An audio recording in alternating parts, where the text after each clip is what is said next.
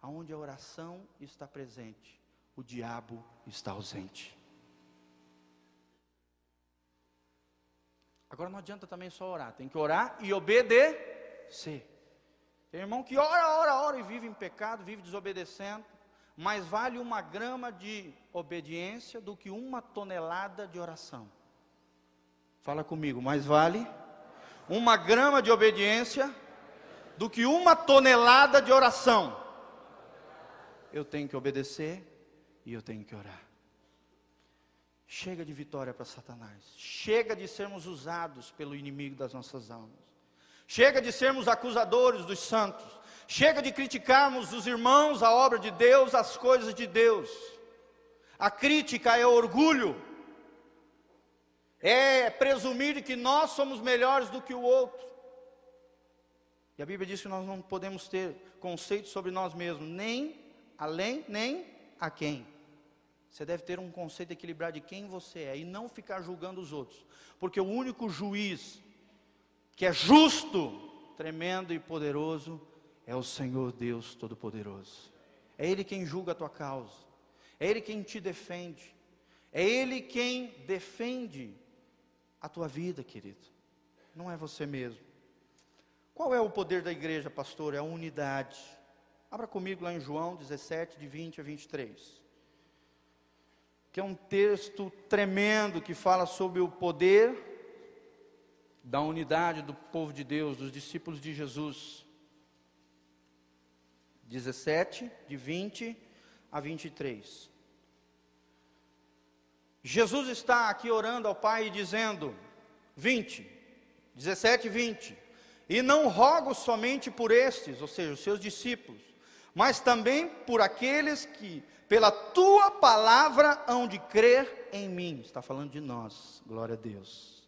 Para que todos sejam um, como tu, ó Pai, o és em mim, e eu em ti, que também eles sejam um em nós, para que o mundo creia que tu me enviaste. E eu dei-lhes a glória que a mim me deste, para que sejam um, como nós somos um. Glória a Deus, querido. Esse é o poder da igreja, é o poder da unidade. É quando dois ou mais estão reunidos no seu nome, ali está Jesus no meio deles. Por isso que Satanás quer lançar um contra o outro, porque ele não quer que dois ou mais façam qualquer coisa no reino de Deus em unidade. Porque quando a unidade é quebrada, Satanás deita e rola dentro da igreja, deita e rola na sua casa, deita e rola na sua vida.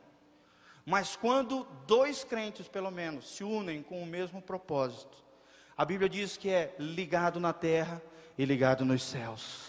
Os céus descem sobre a terra. A bênção de Deus desce sobre a tua vida. Os milagres acontecem. Que quando dois ou mais pedirem qualquer coisa, ser-lhe-á concedida por meu Pai que está nos céus. A unidade é uma coisa poderosa, querido. Ela não somente aumenta a tua autoridade espiritual, o teu poder espiritual, mas ela também multiplica. É o poder da sinergia. Eu e você somos mais fortes do que eu sozinho ou você sozinho. O inferno estremece quando dois crentes se levantam para orar em unidade, no mesmo propósito.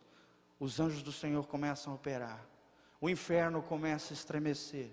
Os demônios ficam apavorados, porque a igreja ali está unida no mesmo propósito, no propósito do coração de Deus. Por isso que Satanás promove a discussão, por isso que Satanás promove a contenda, a confusão, a acusação, as palavras capazes de ferir o coração do outro. E quando você faz isso, meu irmão, você está sendo usado por Satanás. Quem está por trás é o inimigo das nossas almas, lançando um contra o outro, irmão contra irmão, marido contra mulher, filho contra pai, para destruir a unidade que estabelece o poder de Deus sobre a terra. Fala comigo, a unidade estabelece o poder de Deus sobre a terra. Quando há unidade, o poder desce dos céus sobre a terra. E por isso que a igreja muitas vezes é muito fraca e a glória não consegue se espalhar ou exercer sobre a igreja como Deus gostaria que assim ocorresse, por causa de espírito de crítica, espírito crítico, espírito de confusão, espírito de acusação. Chega! Amém? Você quer fazer parte de qual desses dois ministérios? Da acusação ou da intercessão? De Satanás ou de Jesus? Constantemente o nosso coração estará diante dessa batalha. Esse conflito é diário, todos os dias.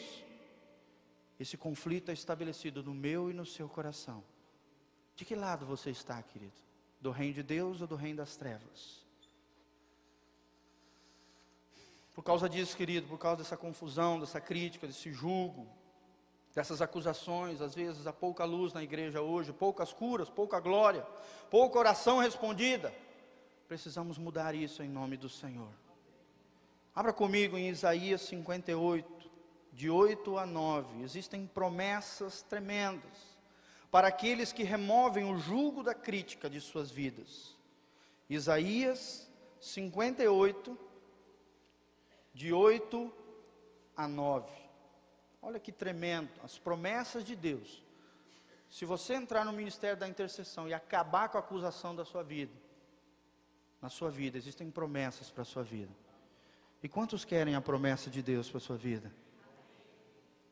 Que coisa tremenda, né? A Bíblia diz em Isaías 58, 8: Então romperá a tua luz como a alva, e a tua cura apressadamente brotará, e a tua justiça irá diante de ti, e a glória do Senhor será a tua retaguarda. Então clamarás, e o Senhor te responderá. Olha que bênção. Gritarás, e ele dirá: Eis-me aqui. Olha que coisa poderosa, queridos. E agora vem a questão chave do versículo se tirares do meio de ti o jugo, que jugo é esse, pastor? O estender do dedo contra as outras pessoas. Está falando do jugo da crítica, o jugo da acusação, apontar o dedo para os outros. E olha o que, que diz na, na continuidade: e o falar iniquamente. A Bíblia também diz em Provérbios 6,16 que existem sete seis coisas que Deus odeia e a sétima Deus abomina, sua alma abomina. É aquele que semeia contenda entre os irmãos. Querido, quando você aponta o dedo para alguém, quando você fala iniquamente ou fala mal de alguém, e murmuração é isso, nós aprendemos no curso de hombridade. Eu gostaria que todos os homens, se possível, fizessem esse curso, é tremendo. Esse curso fala dos cinco pecados que impediram Israel de entrar na terra de Canaã. E por isso caíram prostrados, na sua maioria. Apenas dois entraram na terra de Canaã. Desses cinco pecados, o último deles é a murmuração. A murmuração, na sua definição bíblica e teológica, significa só uma coisa: qualquer confissão negativa